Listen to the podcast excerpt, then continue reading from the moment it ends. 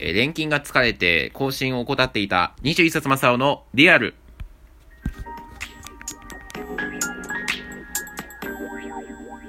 こんにちは、こんばんは。おはようございます。お久しぶりでございます。ご無沙汰しております。皆様の21冊正雄でございます。えー、またまたしばらくですね、ちょっと期間が空いてしまいまして、まあ、というのもですね、錬金、錬金、錬金、錬金で、えー、ちょっとですね、もう疲れてしまいまして、え ーあんまりインプットもできないですし、まあ、かといってね、もうせいぜいそのなんか、日々のニュースだったり、なんかこう、ね、自分が参考にしている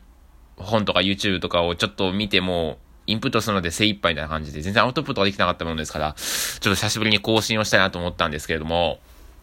えー、っとですね、まあ、最近ね、ちょっと考えているのは、まあ、こんなにまあちょっとね、錬金やっぱ続いちゃうと、まあ、やっぱちょっとしんどいなってのが、やっぱ思うんですよ。でね、どういうスケジュールでこれ動いてきたかっていうと、実は、まあ、普段ね、まあ、週2日休みがあるんですけども、まあ、ちょっと休日出勤をしまして、で、そのせいでですね、え6連勤あって、で、1日休みがあって、さらにそこから5連勤。で、6連勤と5連勤の間にも結構8時間で終わらない日とかがあったりして、まあなんか結構ね、しんどくなっちゃって、あのー、また久しぶりにね、本気でこの仕事辞めたいなというふうにね、思ってしまうことがね、まあちょっとあっちゃいまして、もうこんな疲れるのに、で、別に大した仕事もできてないしなっていう、そのね、まあ自分が能力が低いとかじゃなくて、こう、世間に何かこう影響を与えたりとかね、人のためになる仕事で、したのかなみたいな感じのね、一週間で結構なんか、思っちゃうんですよ、やっぱり。まあ、しょうがないんですけど、雑用とかが多いのは一年目で。ってのが、まあ一つ思ったこと。で、もう一つやっぱ思ったのは、だんだんね、こう自分のね、その、業界がまあ、どうしても教育みたいな業界に入ってったので、まあこれもブラックなのはしょうがないんですけど、やっぱ先細り感もね、どうしても舐めないというか、うーん、大丈夫かこのままでってのは、思ったりして、まあ、ね、今後、まあ自分自身ね、その就活のね、軸としてたのはもちろん教育業界で、その中でも、まあできる限りやっぱこう幅広い年代の人に、あ、あのー、が、こう、にサービスを提供できるところに行きたいなと思ってたんですよ。で、それがね、例えば、ゆくゆく、例えば違う業界に行った時に、その、いろんな幅広い世代の人と関われるスキルっていうのは、まあ、ね、ゆくゆくちょっと役に立つかもしれないし、まあ、なんせそ、そういう業界の方がね、絶対、そういう会社の方が絶対、あのー、長生きするじゃないですか。ね。そう考えた時に絶対そっちの方がいいなと思ったんですけど、まあ残念ながら、そういうところにはうか、ことごとく落ちてしまいまして。あー、まあ、ことごとく落ちて、今ここにいるわけなんですけれども、まあね、ちょっとこの前も気になった、こう、記事というか、がありまして、2039年要は、今年、もしくは去年生まれた子供の数っていうのが、だいたい80万人と言われてるらしくて、いや、これすごいことですよ、80万人しかいないっていうのは。あの、日の上馬ショック、家馬ショックの時でもが、ちょうど、まあ僕の親戚が生まれた年なんですけど、その時でも139万人ぐらいいたんですよ。で、80万人って言ったら、もう、あれですからね、名古屋市の人口の3分の1ですからね。日本中にいる子供の数が。で、その80万人のうちね、まあ自分がいる業界っていうのは、受験をね、主に、こう、あ、あの、支援する、サポートするような業界というか会社なんですけど、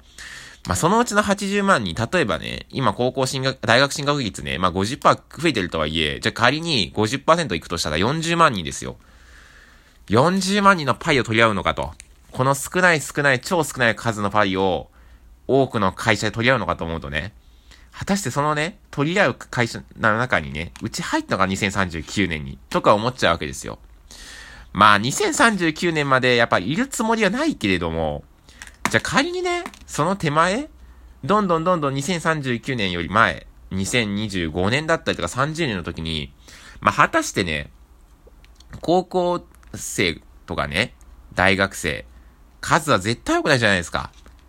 で、絶対淘汰されていく。むしろ今までね、こうだ、例えば大学だったりとかね、まあ塾とかね、カルチャースクールがね、淘汰されなかったの結構俺、奇跡に近いんじゃないかなと思ったりするんですよ。まあ、今まではちょっと個人塾とかがね、もしかしたらちょっと落として、あの、淘汰されてたのかもしれないけど、これからいよいよ、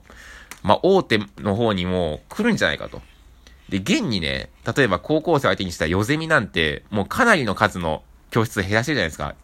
もう、昔で言ったら、もう一時代を築いた、あのヨゼミが、これだけ教室を減らしている。いや、もう私たちもうかうかされてなしてられないですよ。ねえそう思うとね、ただでさえね、先細りが心配な業界。で、正直ね、お給料のね、あの方も、まあ、ちょっと、ちょい、まあ、下がってんのかなっていう印象なんですよ。ええ。ね。で、それに加えてね、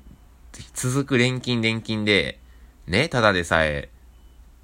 ね、一年目でしんどいのに。いや、ここにいる必要あんのかなってやっぱ、やっぱずっと思っちゃいますよね。で、この前もね、まあ、ちょっととある友達とね、大学時代の2時間ぐらいそのことについて話してしまいまして、結局ね、お互いになんか、愚痴を言ったりとかね、まあ、今後どうしたらいいのかなってことをね、一生懸命相談したりしてね。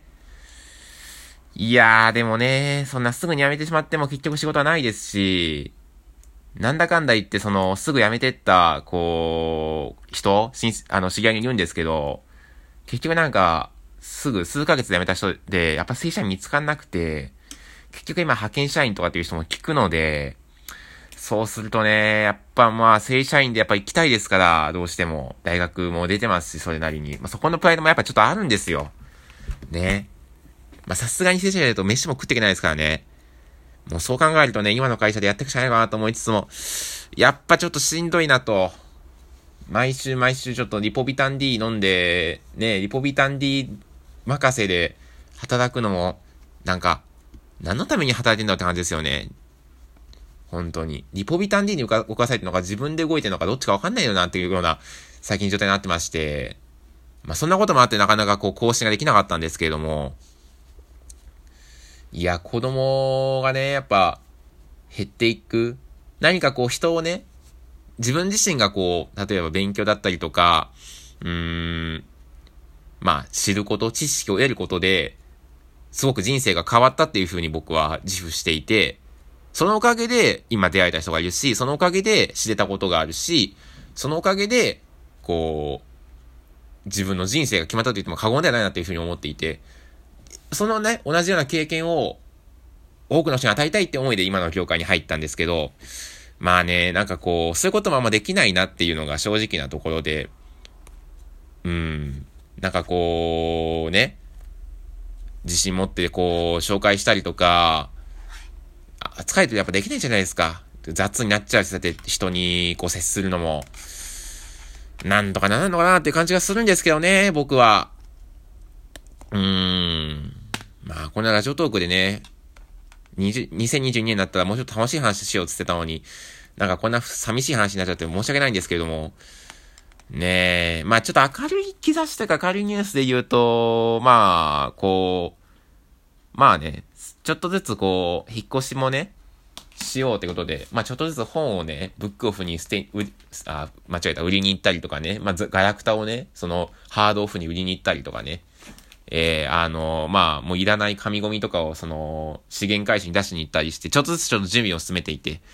で、まあ、この前もね、まあ、親と車乗ってて、なんかこの辺りとか、いいかもね、みたいな感じで、こう、エリアをね、決めて、でもなんかこの辺り治安が悪いって聞いたわよ、みたいな。で、自分自身はね、できればね、まあもう車持ちたくないんで、まあ急行か快速とか快速とかこう、せめてね、各駅停車して止まらない駅の近くには住みたくないなと思っていて、まあどうしてもそうすると家賃は上がってしまうのは重々承知なんですけど、まあなんとかね、この快速とか急行とか、まあ準急とかがね、止まる駅かつ、まあ、